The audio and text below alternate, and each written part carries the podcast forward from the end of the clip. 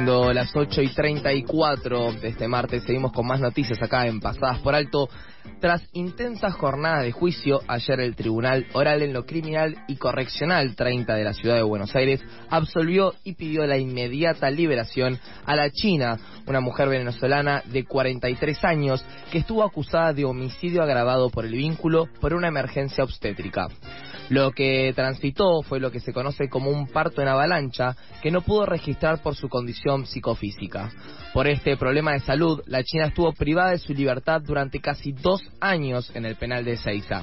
Para profundizar en este caso estamos en comunicación con Indiana Gereño, eh, abogada y directora del Observatorio de la Asociación Pensamiento Penal, que se presentó en la causa como amicus ante el tribunal junto al Centro de Estudios Legales y Sociales. Hola Indiana, ¿cómo estás? Eh, Lautaro, quien te habla, y Mica te saludan. Hola, buen día, ¿cómo están? Todo bien. Eh, queríamos saber, gracias mucho, muchas gracias por estos minutitos que nos estás dando. Eh, queríamos saber, tras conocer el veredicto que la absuelve a la China, ella expresó a la prensa su deseo de que este fallo sirva para que ninguna más pase por lo que ella estuvo que atravesar. Lo que queríamos saber es cuál es la importancia de que este tribunal se haya eh, expedido de esta forma en un caso en que estaba criminalizando a una mujer por un problema de salud. Así como lo, lo describiste, digamos, este fallo es muy importante, sobre todo porque fue la fiscalía, la fiscal, quien decidió no acusar en base a todas las pruebas que se, que fueron dando en el juicio, ¿no? Esto es muy importante porque nuestra Constitución dice que quien tiene la, la obligación, digamos, de llevar adelante las investigaciones y de acusar es el Ministerio Público Fiscal. Y cuando ven que no hay pruebas suficientes, deben, lo que se conoce habitualmente, digamos, no es así técnicamente, pero como retirar la acusación, digamos, ¿no? Decir, bueno, hasta acá sigue, yo no voy a acusar. Y eso es lo que pasó ayer con la fiscal Gis Carbó, que analizó eh, pero profundamente cada prueba que estuvimos viendo en las audiencias en el juicio y dijo no tengo pruebas para no hay pruebas para que yo pueda acusar a la China de semejante del, delito más grave del Código Penal no de un homicidio grabado por el vínculo cuya pena era prisión perpetua. Y por qué es importante también porque no solo porque el Ministerio Público Fiscal cumplió con su obligación como debe ser aunque a veces no se entienda así eh, sino también por los otros, las otras mujeres que están atravesando esta situación, eh, que están acusadas, privadas de la libertad de, por este delito gravísimo como homicidio grabado por el vínculo, cuando en realidad tienen problemas de salud, este, y cada vez nos, nos vamos encontrando con más situaciones, cada vez aparecen más mujeres que ya, ya están condenadas a prisión perpetua y nos vamos enterando, por eso es muy importante estos espacios y se los agradecemos tanto, ¿no? Eh, que se conozca que esto es una realidad, porque a veces se piensa que con la ley de interrupción voluntaria del embarazo y legal del embarazo ya está, ¿no? la verdad que no, que las mujeres siguen siendo criminalizadas eh, por estereotipos, por prejuicios de, género y, y enseguida hacen un camino que me gusta llamarle de, de la prisión perdón, del hospital público al o el hospital privado a la prisión, directo, digamos. Eh, y en el medio no son escuchadas, son maltratadas. Eh, por eso es muy importante lo de ayer. Bien, es un poco una estructura que, que no permite analizar estos casos que parecen muy particulares, pero como decías recién, tal vez no son tan únicos. Y nos interesa preguntarte, recién nombrabas que hay más personas, más mujeres en situaciones de eh, prisión por emergencias obstétricas o casos similares. Eh, ¿Sabes si es, es una situación que se repite mucho en nuestro país? La verdad que sí, yo eh, no soy partidaria de hablar tanto de números, sino de, de, de, historias, ¿no? Porque me parece que cada, cada historia, cada mujer, cada familia tiene un peso específico, ¿no? Pero lo, lo, que venimos notando son patrones comunes. Rápidamente, son, lo, primero que ocurre son malos tratos en el hospital, mujeres que son esposadas o obligadas a estar en el área de maternidad. Imagínense que son mujeres que en muchas oportunidades, les diría en la mayoría, no saben que están embarazadas. Entonces, eh, primero, la primera sorpresa es parir. La segunda sorpresa es que te criminalicen por eso, digamos, ¿no? Terminar esposada a una cama. Y tercero es estar en una maternidad. En ocasiones les muestran el feto, les hacen legrado mm. sin anestesia. este, recuerdo un caso donde la tuvieron una niña, de 19 años, una adolescente, este, esposada a la cama durante semanas.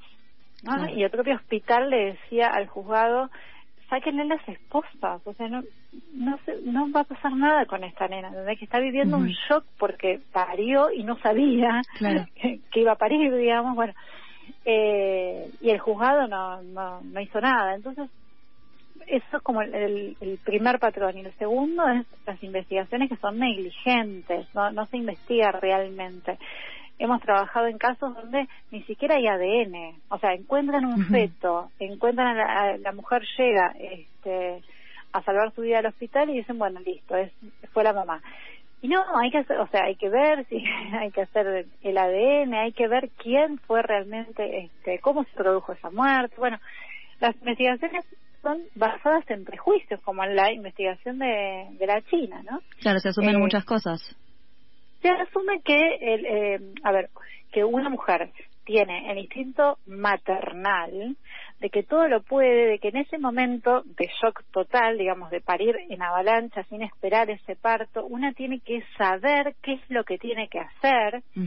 eh, también podemos recordar el caso de Rosalía Reyes en María Blanca, donde eh, como ella ya había sido mamá de cuatro hijos, e hijas, entonces ella debía saber ante el quinto embarazo y el parto en avalancha que la sorprende, qué hacer para salvar la vida de su hija. Y no, ¿cómo? eso es puro estereotipo y prejuicio, digamos. Yo creo que ni, la mejor profesional del planeta en ese momento, en esas circunstancias, puede saber qué hacer para salvar la vida de, de recién o la recién nacida. Entonces, eh, hay mucho para trabajar, muchísimo y muy, muy importante.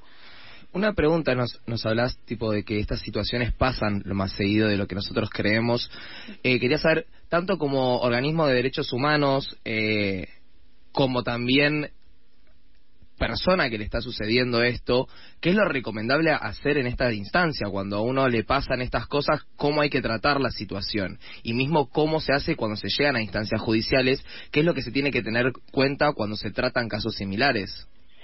Bueno, eh, se resumen con perspectivas de, de géneros, digamos. Lo que hay que lograr en estos casos y rápidamente es una intervención de la defensa con perspectiva de género que pueda ir guiando y desde el lado del Estado, desde el lado de la Fiscalía, lo mismo, digamos, ¿no? Dirigir las investigaciones, eh, esto se llama visión del para un lugar como que, bueno, la mujer es la culpable de haber matado a su hijo. Indiana, perdón, te perdimos por un segundo. ¿Podrías repetir el concepto que estás desarrollando?